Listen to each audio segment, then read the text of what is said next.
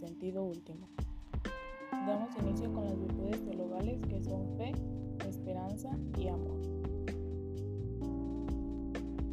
Se dice que el primer amor es Dios y consecuentemente es posible amar a los demás como a ti mismo por amor a Dios. El amor asciende de los valores inferiores hacia los superiores. Es benevolente, ayuda a que las personas sean ellas mismas y que el otro se desarrolle y engrandezca. El amor es el uso más humano y más profundo de voluntad. Amar es un acto de la persona y por eso ante todo se dirige a las demás personas.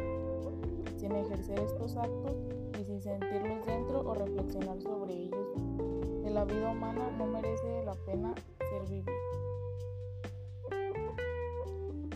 Yepes, Dito, es un acto voluntario de donación personal y libre, del que, quiere hacer el bien a la persona amada, al otro, al próximo, a los demás, que conlleva emociones, sentimientos y pasión, y sin exigir nada a cambio. Este acto de voluntad se da de cinco formas, que son las siguientes. Uno es el deseo de conocimiento profundo del ser amado. Amar es unión, gozo, conocimiento, diálogo, compartir y acompañar. 2.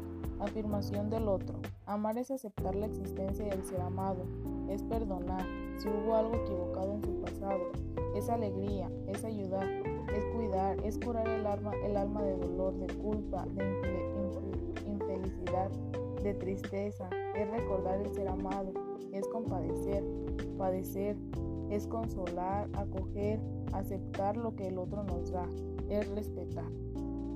3. Anticipo del futuro. Amar es elegir y preferir, es empatía, comprender, atender, obedecer gustosamente de voluntad del otro, es prometer amor futuro, es lealtad, es confiar, es esperar aguantando las dificultades. 4.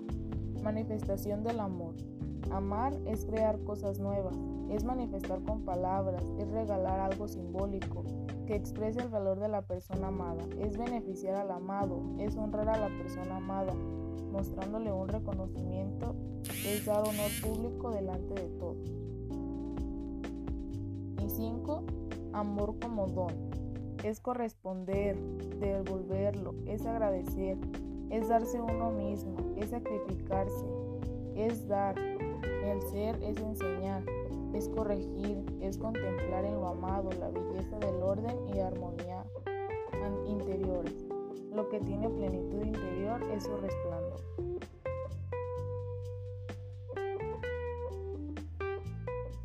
Continuamos con lo que es la fe. La fe no es un sentimiento ni emoción, sino una unión confiada de tu inteligencia y tu voluntad a Dios. Es fiarse en todo lo que ha dicho o relevado, siendo Él. La verdad misma te da la gracia para tener fe, porque la limitación de la mente humana es a veces un obstáculo para encontrar el sentido de la fe. La fe es la sustancia de la esperanza. Con la fe, el ser humano se esmera en conocer y hacer voluntad de Dios. Con la fe es posible entender el sentido de vivencia cotidiana y la existencia del dolor y sufrimiento. Para finalizar, la esperanza es creer que se alcanzará lo que se desea.